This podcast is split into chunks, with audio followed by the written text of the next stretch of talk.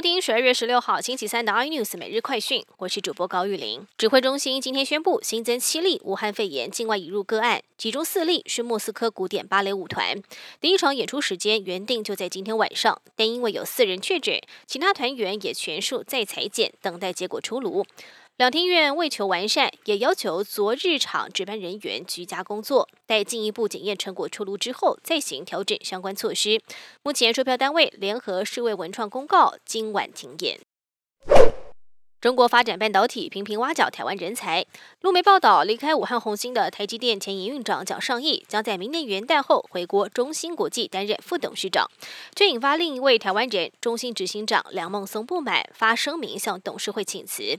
对此，中芯国际今天也证实消息，并表示目前正在积极与梁孟松沟通当中。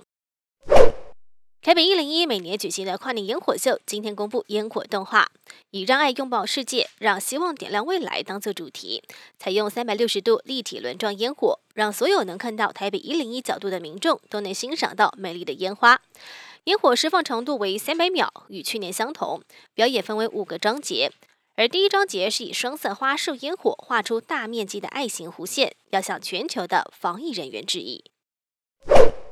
美国总统大选，民主党总统候选人拜登确定当选，但共和党在宾州、乔治亚州、密西根州、威斯康星州等七州却另组选举人团，投给美国现任总统川普。专家分析，川普团队如果在一月六号前翻盘选举结果，那么这些共和党的有条件选举人票就可能被国会认证，让美国总统大选重新选举。